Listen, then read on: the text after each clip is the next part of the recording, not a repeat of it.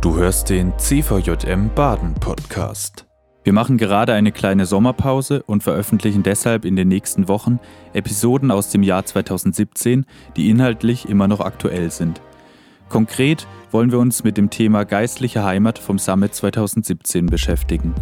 Welche Möglichkeiten gibt es? Was bedeutet geistliche Heimat eigentlich? Und warum kann auch ein CVJM deine geistliche Heimat sein?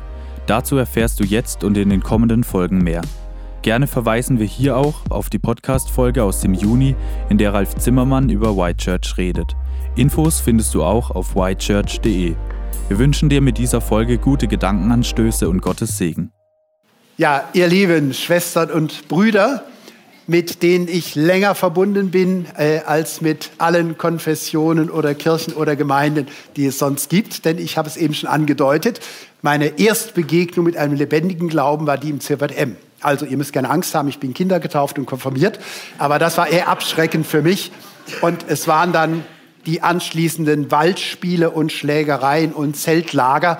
Und das, was mich mit 14 schon als Mann erscheinen ließ, was mich faszinierte. Und da beim Lagerfeuer dann auch eine Andacht dabei war und wir stramme geistliche Lieder sangen, wurde die Saat gelegt zu einem persönlichen Glauben und sie ist in der Tat so aufgegangen, dass ich jetzt über mehr als 50 Jahre es mit anderen teile. Äh, und ich äh, sage immer wieder meinen Theologiestudierenden, äh, alles Wesentliche, was ich für Lehre, Verkündigung und Seelsorge gelernt habe, habe ich in der CWM Jugendarbeit gelernt, bis hin zum freien Sprechen, weil das bei uns ein Gebot war wegen der Haftpflichtversicherung. In dem Augenblick, wo man seine Jungschar eine Sekunde nicht anguckt, sondern guckt auf den Zettel, ist schon der erste Haftpflichtfall und in, insofern war bei uns das Modell, wenn du eine Andacht hältst, dann wie ein Löwendompteur. Du hast deine Raubtiere immer auf Augenkontakt zu halten. Und das hilft mir heute noch bei Großveranstaltungen, alle Löwen im Blick zu behalten. Gähnende Löwen werden toleriert, springende werden begrenzt.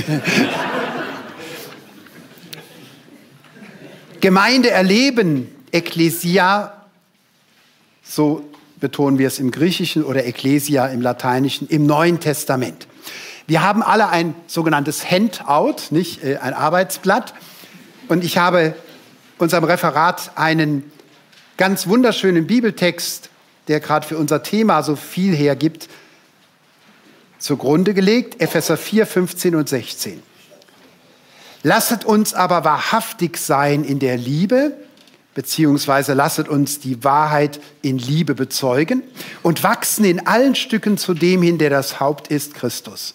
Von dem aus der ganze Leib zusammengefügt ist und ein Glied am anderen hängt durch alle Gelenke, wodurch jedes Glied das andere unterstützt nach dem Maß seiner Kraft und macht, dass der Leib wächst und sich selbst aufbaut in der Liebe. Epheser 4, 15 und 16 dass ich heute Morgen vor euch trete und mit einer Bibelstelle beginnen, das ist für die meisten von euch jetzt nicht der Schocker schon an sich, sondern in der christlichen Jugendarbeit, in der Gemeindearbeit etwas, woran wir uns gewöhnt haben.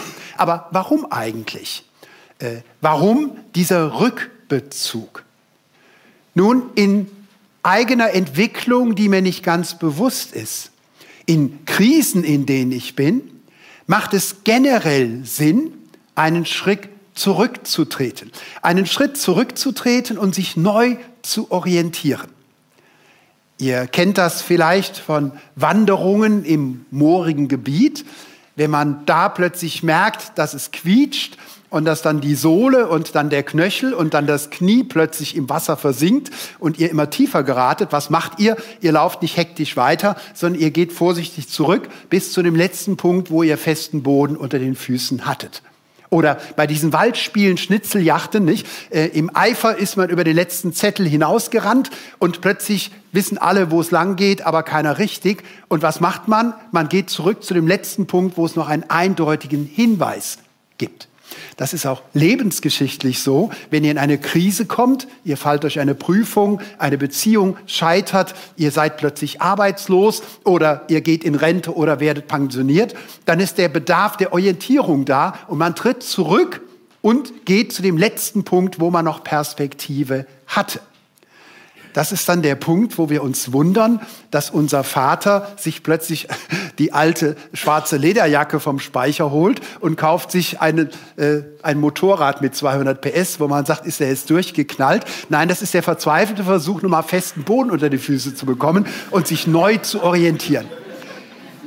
Es geht nicht darum, die Vergangenheit einfach nur anstelle des Lebens zu erinnern, sondern es geht darum, die Vergangenheit um ihrer uneingelösten Zukunft willen zu erinnern. Das Schönste an der Vergangenheit war nämlich gar nicht die Vergangenheit, das Schönste der Vergangenheit war ihre Perspektive. Das Schönste an meiner Vergangenheit war ihre Zukunft. Und im besten Fall ist die Vergangenheit der Zukunft mein Heute. So orientieren wir uns am Neuen Testament. Mit gutem Grund. Und zwar nicht einfach, um was Altes zu machen, was Frommes zu machen, sondern um der uneingelösten Perspektive willen. Was hat das Neue Testament unter Gemeinde verstanden, was noch vor uns liegt?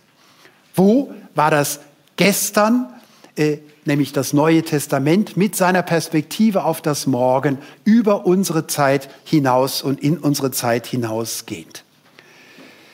Da kann uns zunächst einmal etwas überraschen, wenn wir nämlich den Begriff Gemeinde, Ekklesia selbst betrachten. Also in diesem Fall ist alleine schon der Blick in die Konkordanz äh, von größter Bedeutung und natürlich in den Grundtext, den ich jetzt kurz erschließe.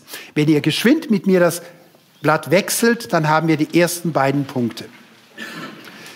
Das Neue Testament zu unserer Überraschung unterscheidet noch nicht zwischen Kirche als einer übergeordneten Größe und Gemeinde als einer untergeordneten Größe. Das Neue Testament hat für all dies nur einen Begriff, Ekklesia, Versammlung.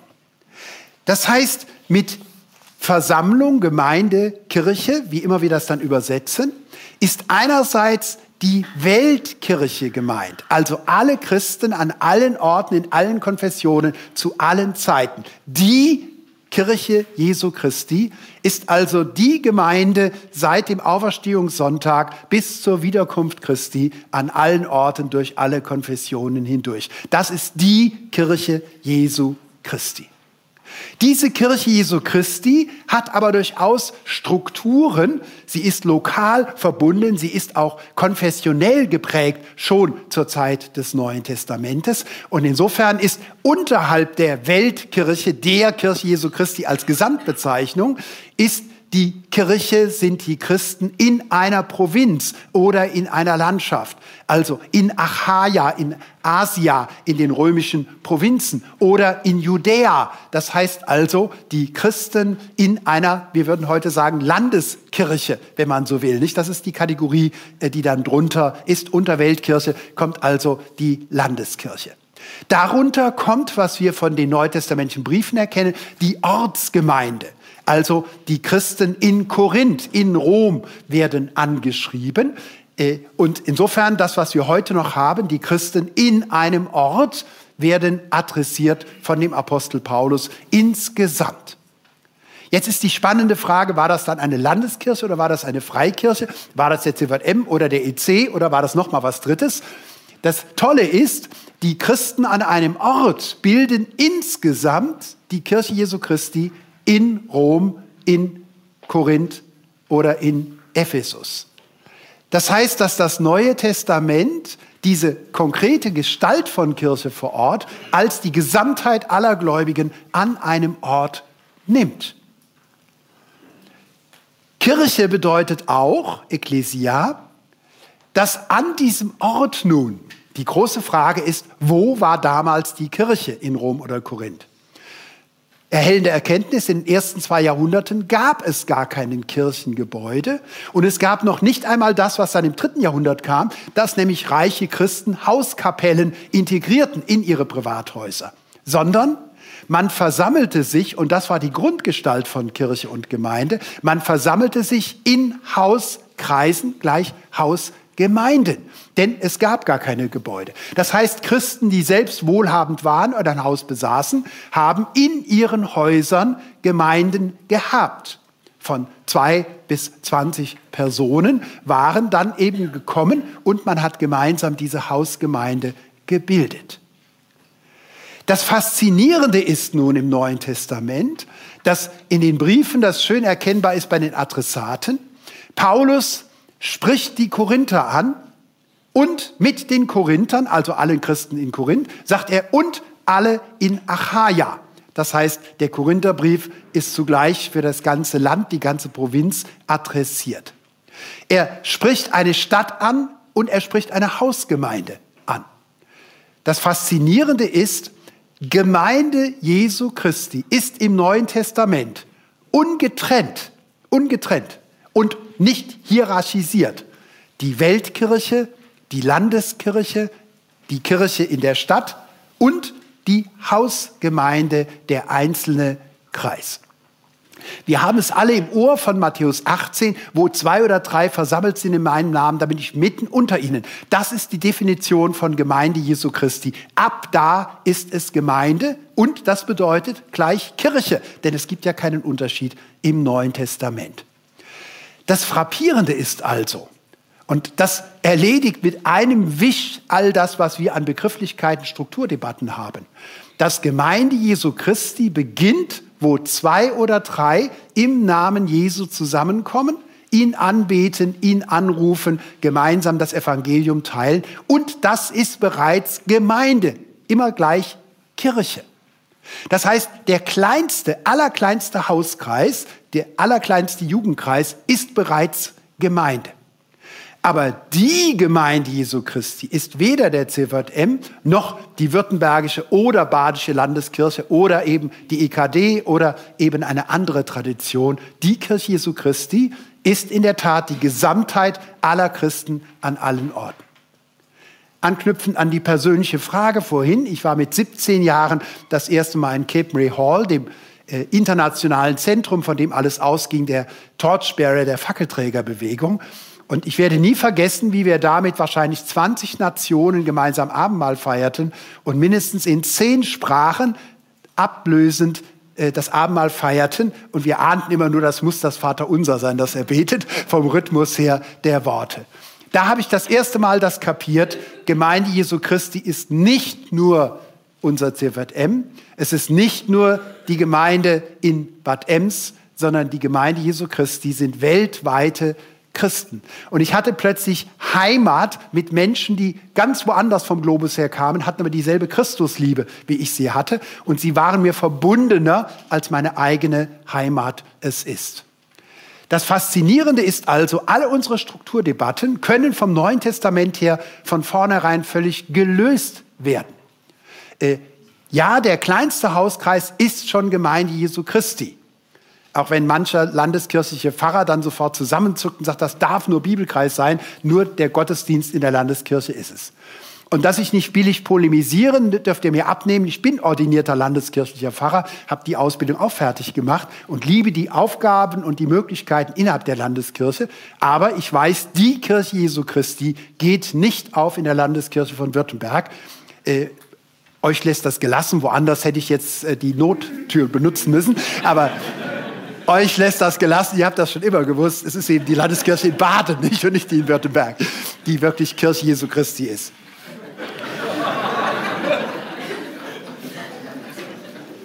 Das Faszinierende ist, und das ist Punkt zwei, unser heute viel beklagtes Phänomen, dass es ja so viele Gemeinden und Kirchen gibt, die nebeneinander leben, auch an einem Ort, ist kein Dekadenzsymptom, es ist kein Verfallssymptom der Kirche.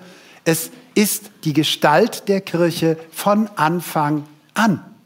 Das heißt, von Anfang an gab es Kirche gar nicht anders, auch nicht an einem Ort, als eben die Summe all der Hausgemeinden, die es dort gab. Und schon in Jerusalem, lest es in der Apostelgeschichte, schon in Jerusalem, also in der Urgemeinde, wie wir dann sagen, da gab es verschiedene Gemeinden. Die einen haben Aramäisch gesprochen von ihrer Herkunft her, die anderen kamen aus der zerstreuenden Diaspora, sie haben Griechisch gesprochen. Und so gab es schon in der Urgemeinde in Jerusalem verschieden sprachig und theologisch verschieden akzentuiert, konfessionell verschieden ausgerichtete Gemeinden. Und die bildeten die Gemeinde Jesu Christi in Jerusalem. Also das Faszinierende, es ist nicht so viel Dekadenz in der Neuzeit, wie wir meinen, auf jeden Fall nicht in Gestalt der Strukturen. Vom Namen her, und ich bitte euch wieder zurückzublättern, ist faszinierend, dass Ecclesia, Ecclesia die herausgerufene wörtlich bedeutet. Und das ist äh, natürlich für uns als Christen faszinierend, weil wir aus der Welt gesammelt werden, erwählt und gesammelt und herausgerufen und sind jetzt eine Versammlung der Berufenen und der Erwählten. Freilich, für die ersten Christen war das noch nicht so selbstverständlich, denn dieser Begriff heißt eigentlich Versammlung.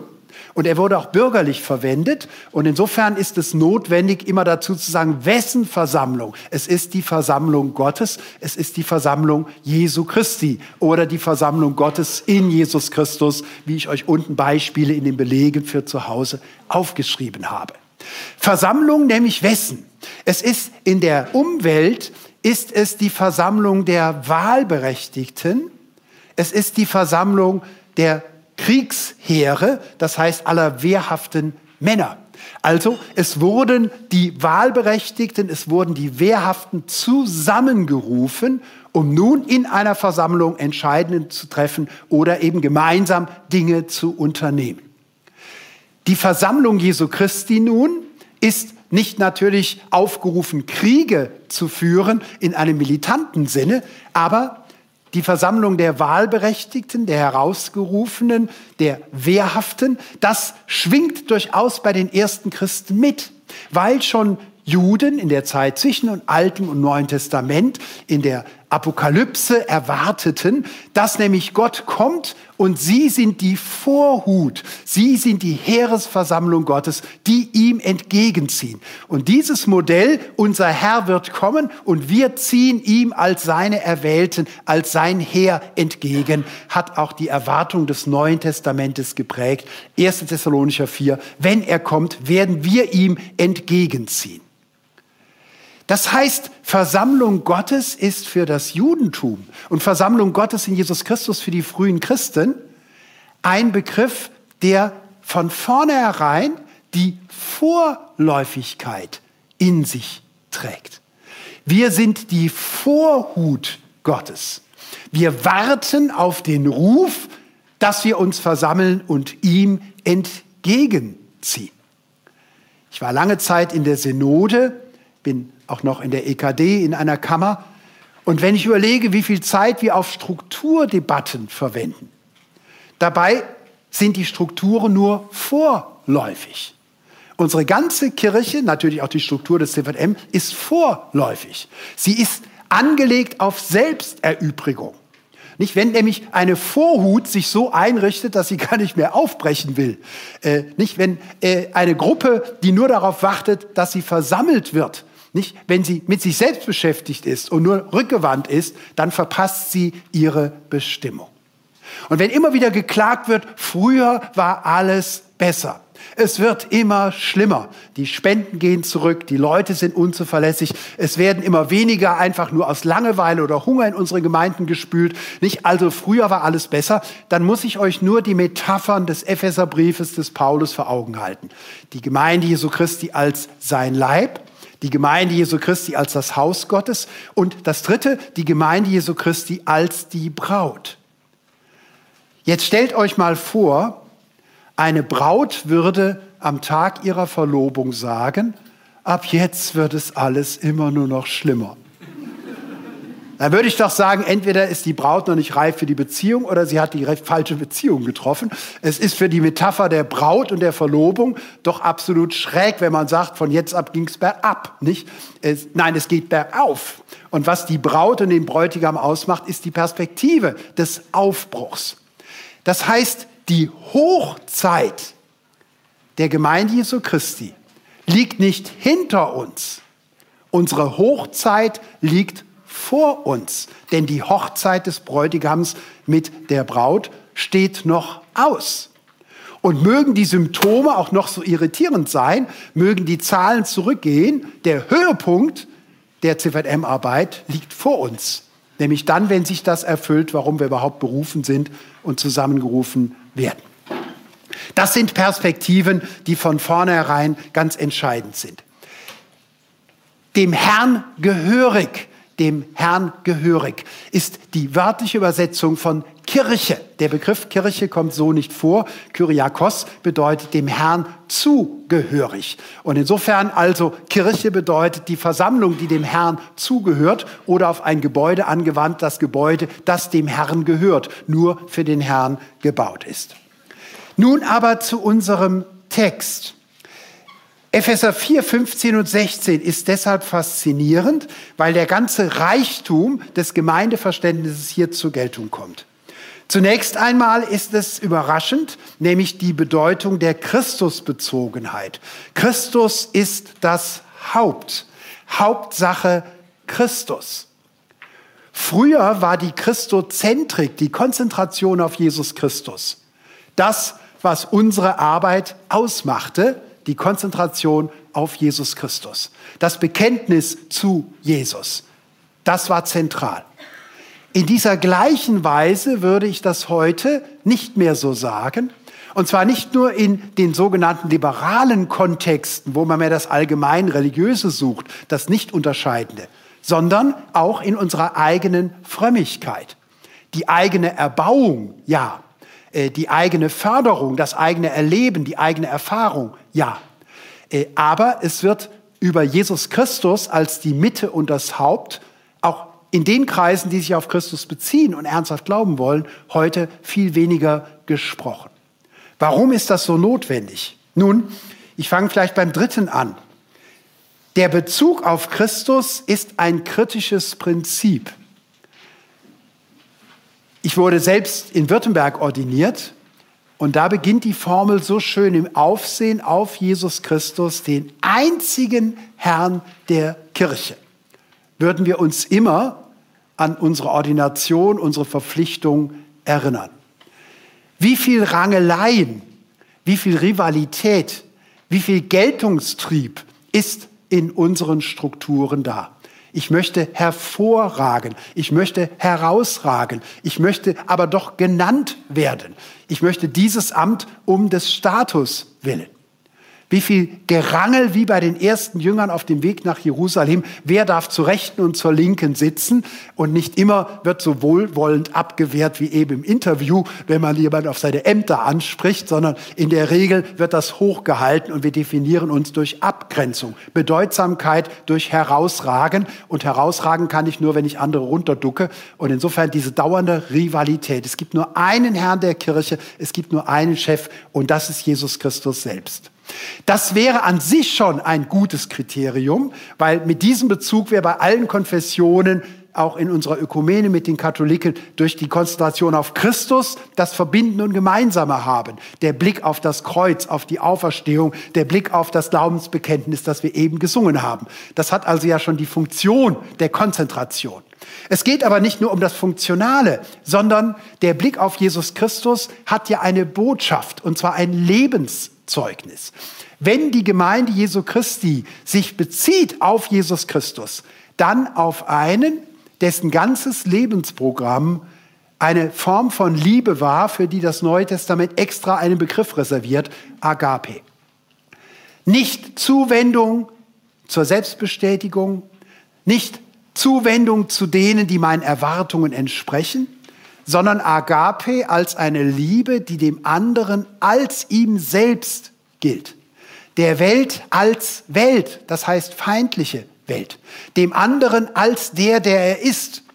Er entspricht meinen Erwartungen oder nicht. Wir selber haben biografisch und erleben es auch in der Welt so, immer nur die konditionierte Annahme und Zuwendung erfahren. So leben wir schon im Kindergarten, in der Schule, wenn wir ehrlich sind, auch im CVM. Nicht als ich bereit war, eben die Jungschar zu übernehmen, die 16 Kilometer weg war und mit dem Fahrrad bei Regen und Schnee dahin gefahren bin, dann war ich angesehener, als wenn ich gesagt habe, nö, ich hole mir keine kalten Füße, ich bleib lieber hier und mach nichts. Nicht? Äh, da habe ich mehr Aufmerksamkeit bekommen. Nicht? Das heißt, der weiße Streifen kam dann irgendwann als Halstuch, als ich die dritte Jungschar gemacht habe. Nicht? Und dann war klar, das ist einer, der sich engagiert bei uns. Das heißt, Zuwendung, Anerkennung aufgrund von erwartungskonformen Verhalten, wie wir so schön sagen. Nicht? Das ist die konditionierte Liebe. Jesus Christus hat in all seinen Begegnungen, in allem Berufen, in allem Handeln, in allem Heilen bis hin zur Selbsthingabe eine Liebe gelebt, die er von seinem Vater in Gemeinschaft mit dem Vater teilte und die immer dem anderen, dem Du, gegolten hat. Ich habe es deshalb hier überschrieben mit die Wiederentdeckung des Du. In Christus ist mir als junger Mann jemand begegnet, der anders war als ich selbst, anders war als meine Lehrer, als meine Väter und Großväter und all die Autoritäten, die ich kannte. Einer, der mit seinem ganzen Leben einstand für die Wahrheit, die er verkündigte und vertrat. Einer, der völlig loyal war, integer war, wahrhaftig war in allem, was er tat. Und der nicht zurückschreckte vor seiner Lebensbotschaft, als es ihm das eigene Leben kostete.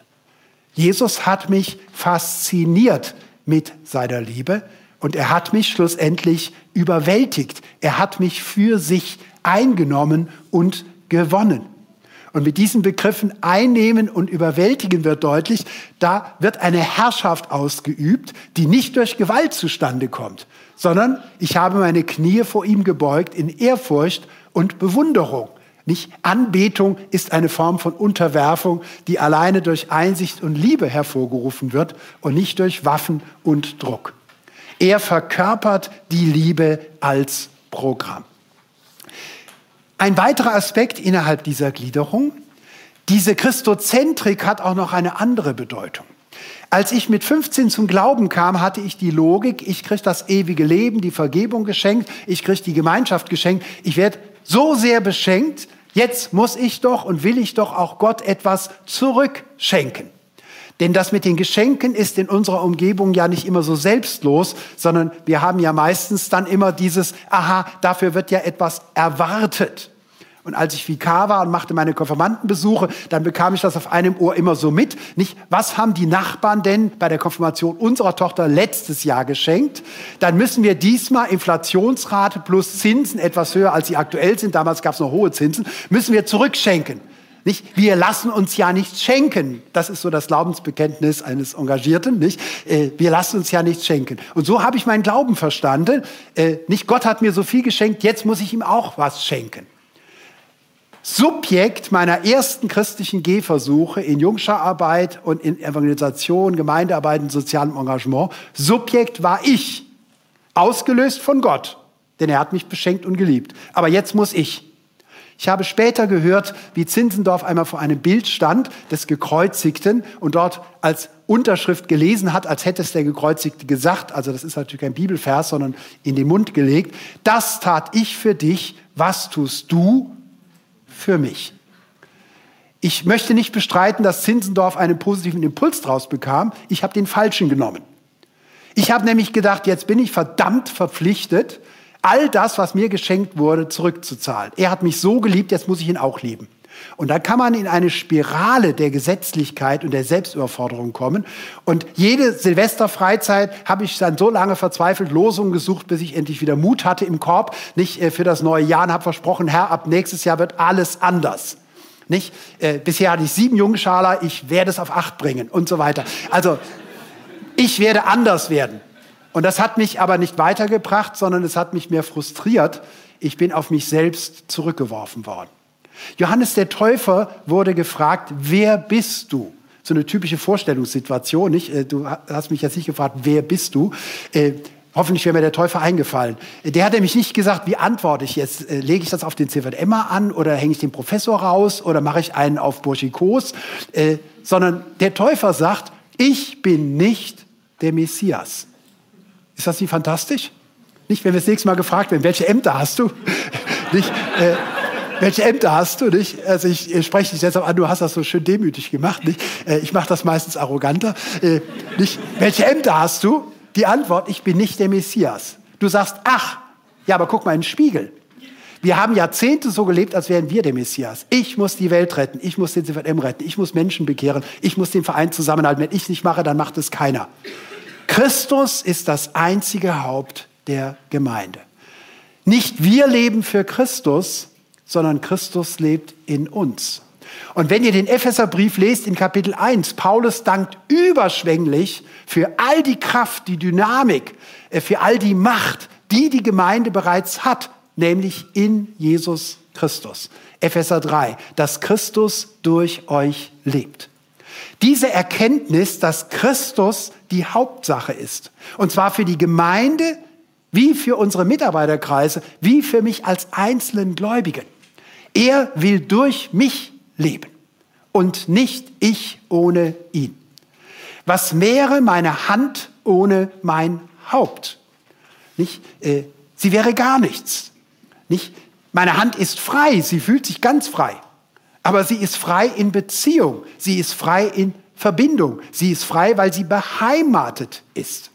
Wenn du meine Hand fragst, was kannst du alleine und an sich und ohne das Haupt, dann musst du in die Pathologie gehen. In Tübingen haben wir Mediziner und da kannst du dir eine Hand angucken, mal unter Absehung des Hauptes. Nicht äh, unter Absehung des Hauptes. Was ist eine Hand an sich? Nicht? Sie sieht ganz schrecklich grün aus, so wie du heute Morgen, als du nach zwei Stunden Schlaf in den Spiegel gucktest. Äh, nicht? Also ganz grün und leblos. Und diese Grunderkenntnis Christus ist das Subjekt meines Glaubens, Christus ist das Subjekt unseres CVM, Christus ist das Subjekt der Gemeinde Jesu Christi. Entweder es kommt von ihm oder es kommt gar nicht. Das ist unendlich befreiend. Drittens, die Bedeutung der Gemeindebezogenheit zur Wiederentdeckung des Wir. Ich habe eben schon angedeutet, dass wir geschichtlich immer pendeln in den letzten Jahrhunderten zwischen gesellschaftlich, kirchlich einem Kollektivismus, wo immer nur das Ganze im Blick ist, die Organisation, die Struktur, oder dem Individualismus. Was wir aber vergessen ist, dass nicht der Individualismus mit Kollektivismus bekämpft werden kann und es kann auch der heutige Kollektivismus oder der damalige Kollektivismus nicht durch Individualismus geheilt werden. Ich kann nicht eine Krankheit durch andere, andere austreiben. Du kannst die Pest haben, du kannst die Cholera haben, aber du kannst durch Pest die Cholera nicht heilen und umgekehrt geht's auch nicht. Es sind zwei Krankheiten. Was ist denn die Gesundheit? Nun, biblisch seit dem Schöpfungsbericht, der Mensch erschaffen als Ebenbild Gottes, gilt, Du kannst den Menschen gar nicht anders konstituieren, nicht anders dir denken. Der Mensch kann gar nicht anders sich entfalten als in Bezogenheit, in Beziehung. Und das ist seine grundlegende Beheimatung, nämlich in Beziehung. Schon im Alten Testament, lest die Psalmen, wird es deutlich.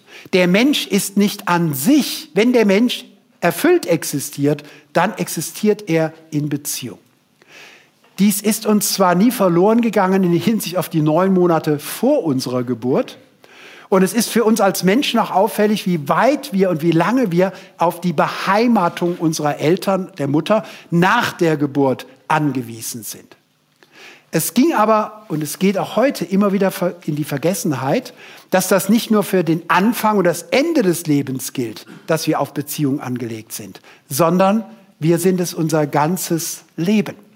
Das heißt, wir sind erfüllt, hoffnungsfroh, zuversichtlich, stark und gesund, immer nur in lebendiger Beziehung.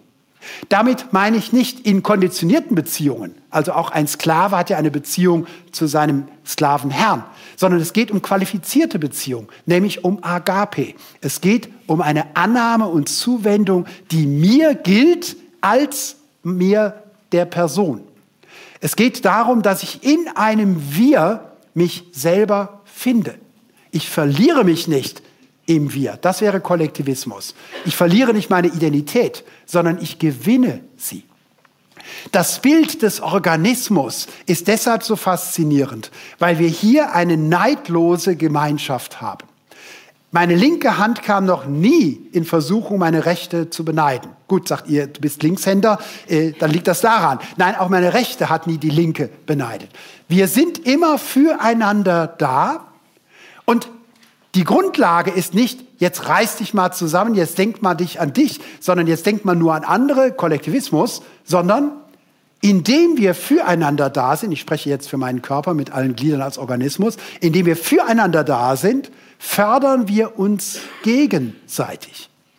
Meiner Hand geht es nie so gut wie im Wir der Gemeinschaft.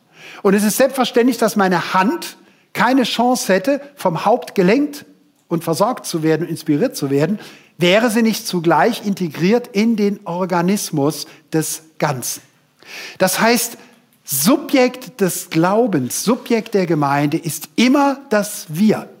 Der Einzelne im Wir mit Christus und der Einzelne im Wir mit der Gemeinschaft. Wir leben immer rivalisierend. Wenn der andere wunderschön Gitarre spielt, dann setze ich mich sofort ins Verhältnis, kann ich das auch so gut oder bin ich besser oder bin ich schlechter? Wenn ich nicht besser bin, dann muss ich ihn anderen wenigstens schlechter machen, damit ich irgendwie einen Ausgleich schaffe. Das heißt, wir können uns nicht aneinander freuen. Wenn ein anderer einen Ruf bekommt, ein anderer eine Aufgabe bekommt, eine Auszeichnung bekommt, dann freuen wir uns nicht so, dass die linke Hand die rechte klatscht und applaudiert, sondern wir setzen es immer in rivalisierende Beziehung. Die Agape aber, die Liebe, bewirkt, dass ich mich selbst von Gott so angenommen weiß, so wertgeschätzt weiß, dass ich anderen auch etwas gönnen kann, dass ich mich freuen kann am anderen.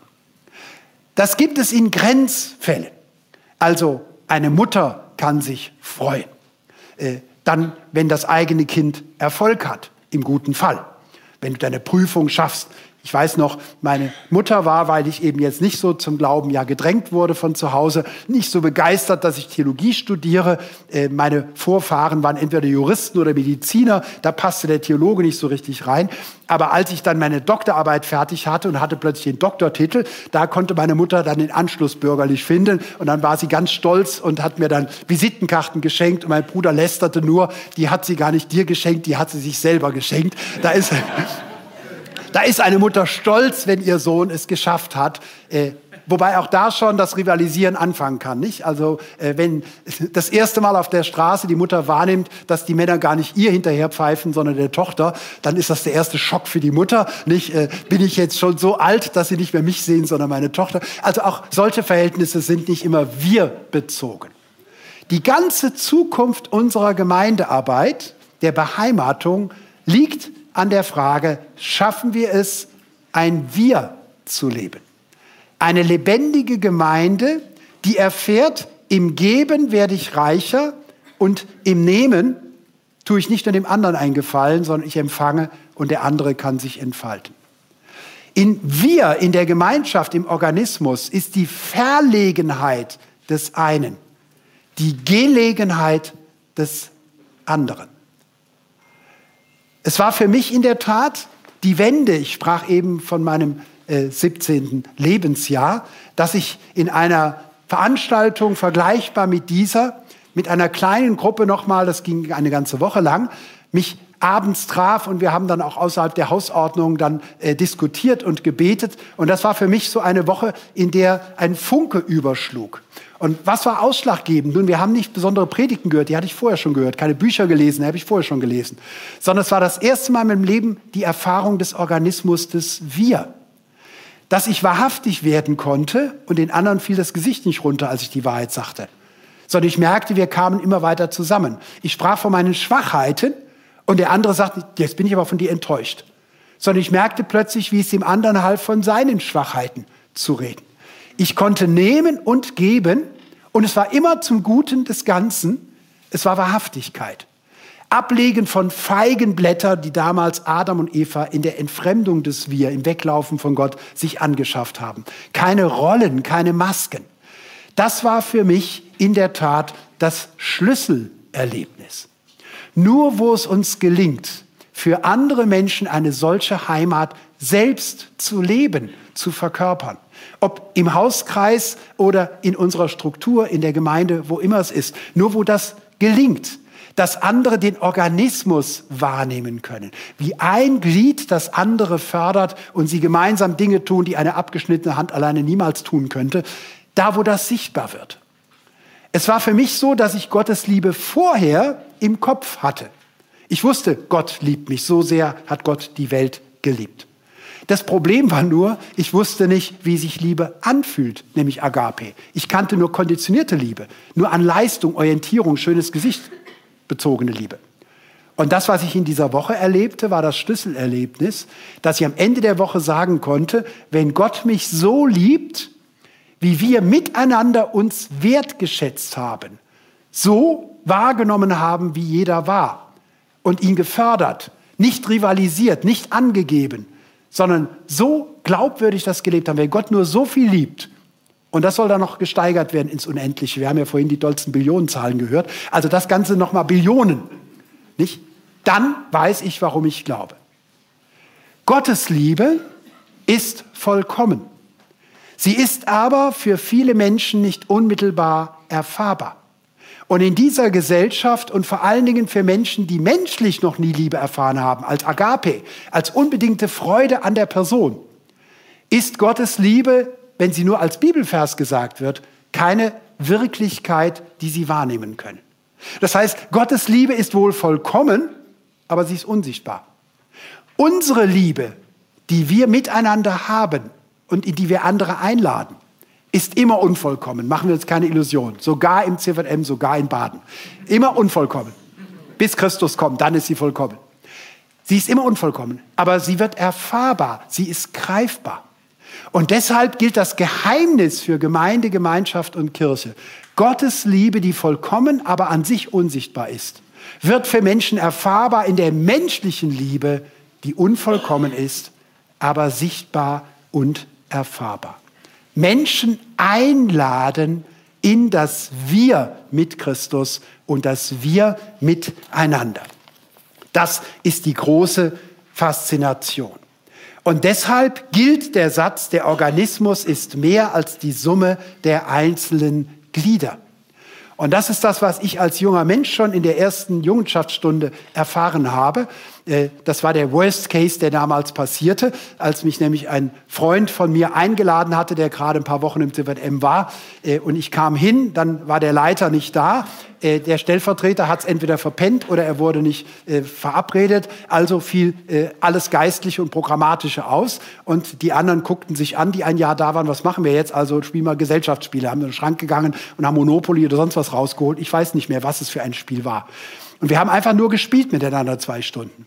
Anschließend hat dann noch einer sich, nachdem wir uns alle vorwurfsvoll anguckten, ein Gebet abgerungen und das war's.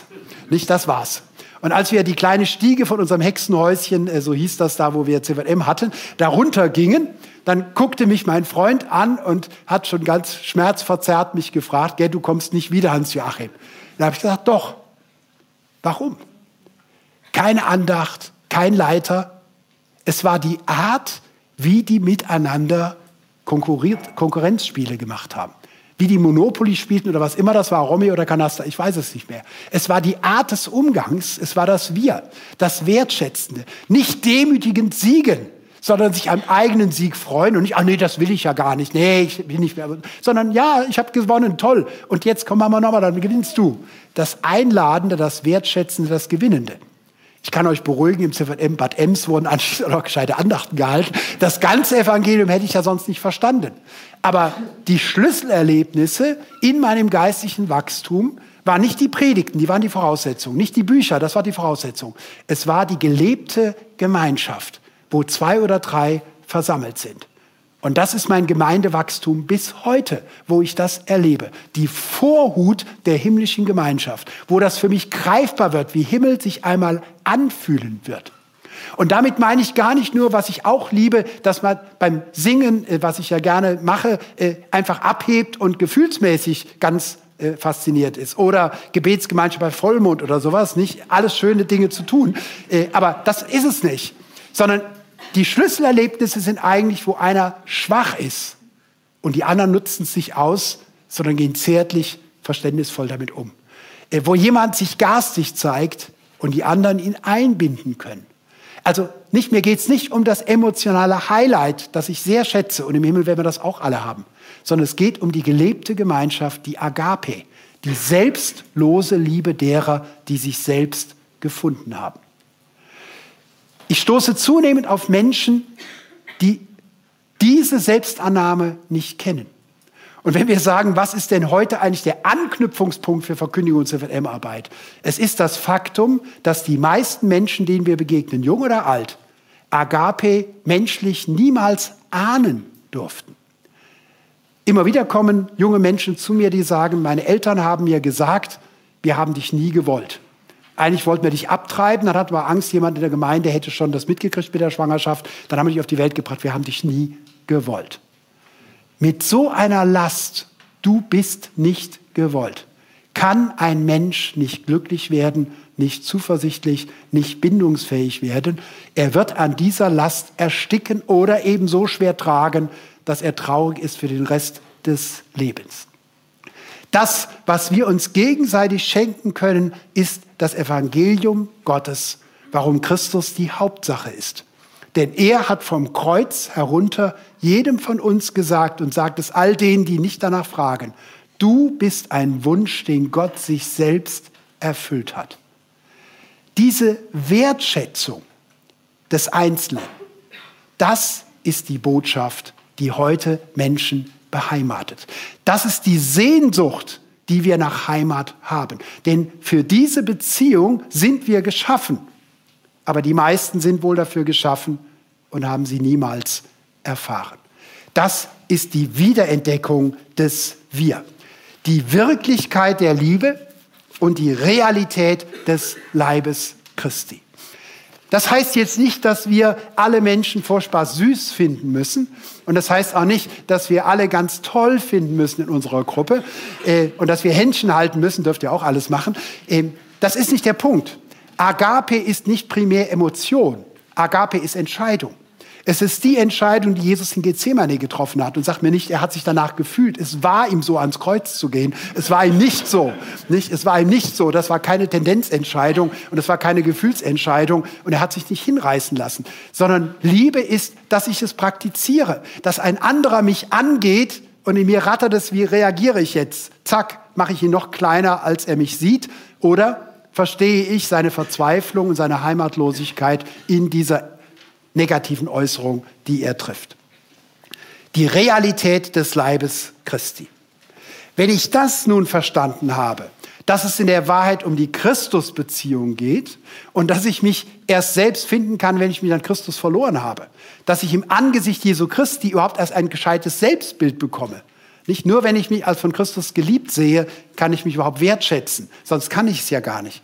Und wenn ich verstehe, dass wir geschaffen sind zur Beziehung und all unsere Erfüllung nur in Beziehung möglich ist, das ist gerade in dieser Zeit des Erwachsenwerdens, der Berufskarriere, ja ein völliges Gegenbild. Nicht? Äh, ich denke an äh, unseren Uni-Kontext, an den kirchlichen Kontext, ständig Ellbogen und Politik natürlich, jetzt haben wir es ja auch wieder hautnah, immer nur Ellbogen, wer sich durchsetzt, der kommt durch, immer nur Egoismus, der sich durchsetzt auf Kosten anderer.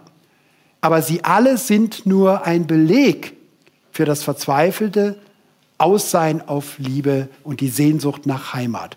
Es ist der negative Beleg eben dafür, denn sie handeln aus Verzweiflung so egoistisch.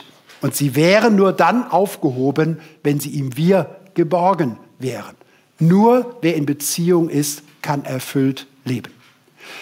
Diese Beziehung mag dann die Beziehung zur Kirche Jesu Christi im Allgemeinen sein und sich konkret in einer Situation eben eines Reisedienstes meinetwegen, wenn man für einen ganzen Landesverband äh, zuständig ist, dann ist die Gemeinde Jesu Christi in der konkreten Gestalt jeden Sonntag eine andere. Aber trotzdem kann sie verbindlich sein, da wo ich sie nämlich programmatisch lebe. Freilich, in der Tat gilt, wenn ich gar keine menschliche Beziehung habe, sondern sage, ich habe nur eine Beziehung zu Christus, ist meine seelsorgliche Rückfrage, ist dann deine Beziehung zu Christus wirklich verbindlich? Denn meine Erfahrung ist, wir sind in der Regel Gott gegenüber nur so wahrhaftig, wie wir es in mindestens einer menschlichen Beziehung auch einem Menschen gegenüber sind. Das ist das tiefe Geheimnis der Möglichkeit des Geschenkes der Beichte, nicht als Zwang, nicht als Gesetzlichkeit.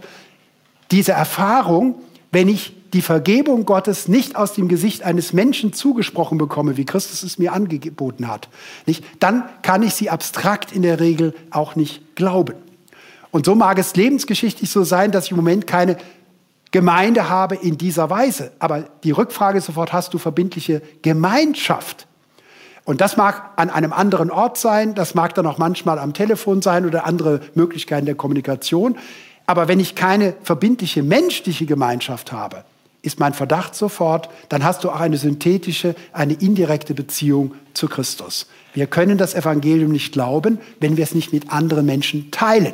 So wie meine Hand das Haupt nicht genießen kann unter Absehung des Armes. Nicht? Dann liegt sie einfach nur tot da und kann sich nicht bewegen. Also Ihr hört mich richtig. Es ist kein Appell, reiß dich zusammen, bleib in dem Verein, in dem du bist, auch wenn das furchtbar ist. Es kann sein, du musst den Verein wechseln, die Kirche wechseln, die Gemeinde, solche Fälle gibt es. Das ist nicht mein Appell.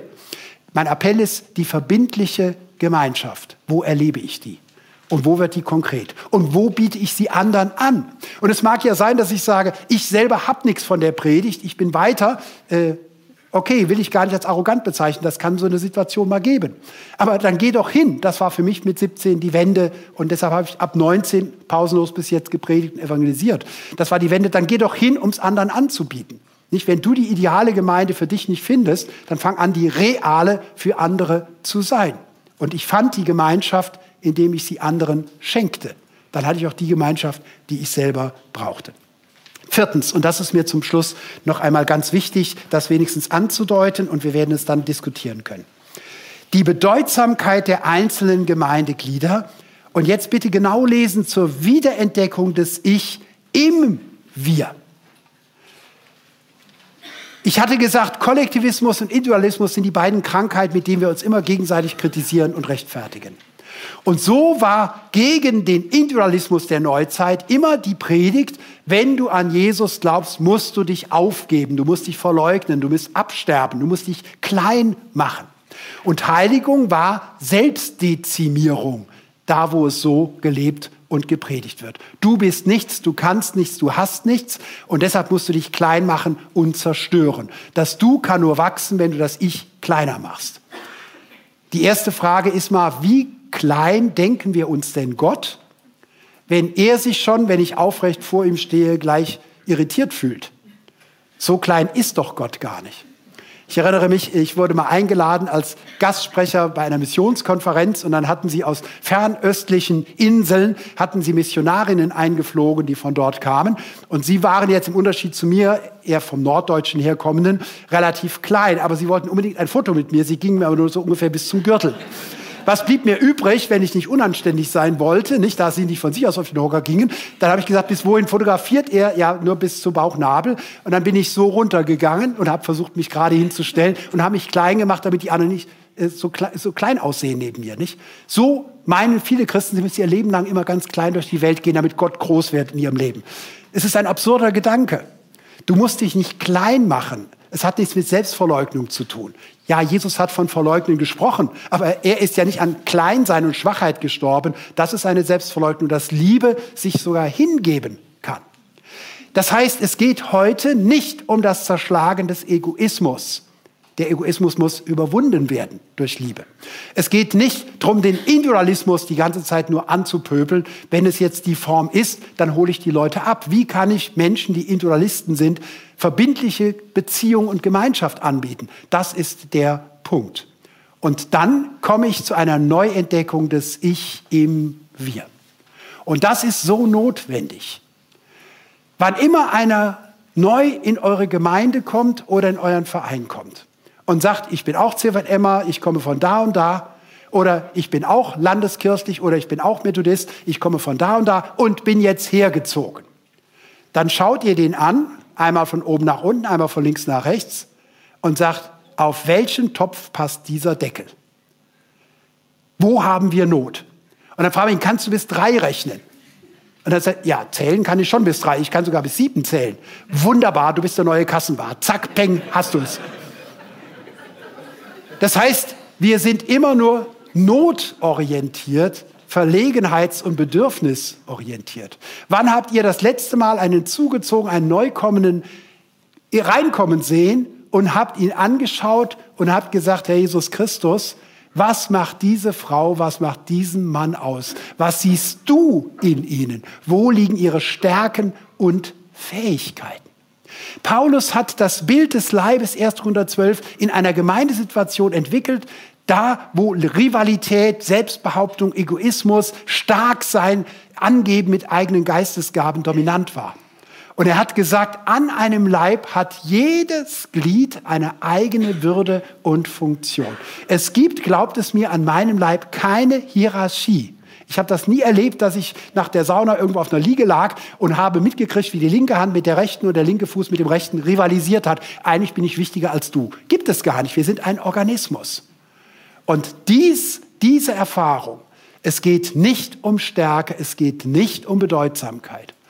Die Glieder an einem Leib werden nicht nach ihrer Wichtigkeit beurteilt, nicht nach ihrem Status, ausschließlich nach ihrer Wesentlichkeit und Eigentlichkeit. Die Frage ist nicht, bist du wichtig im CVM, die Frage ist, bist du du selbst? Und du selbst nicht nach deinen Gefühlen, sondern nach deiner Berufung und Bestimmung.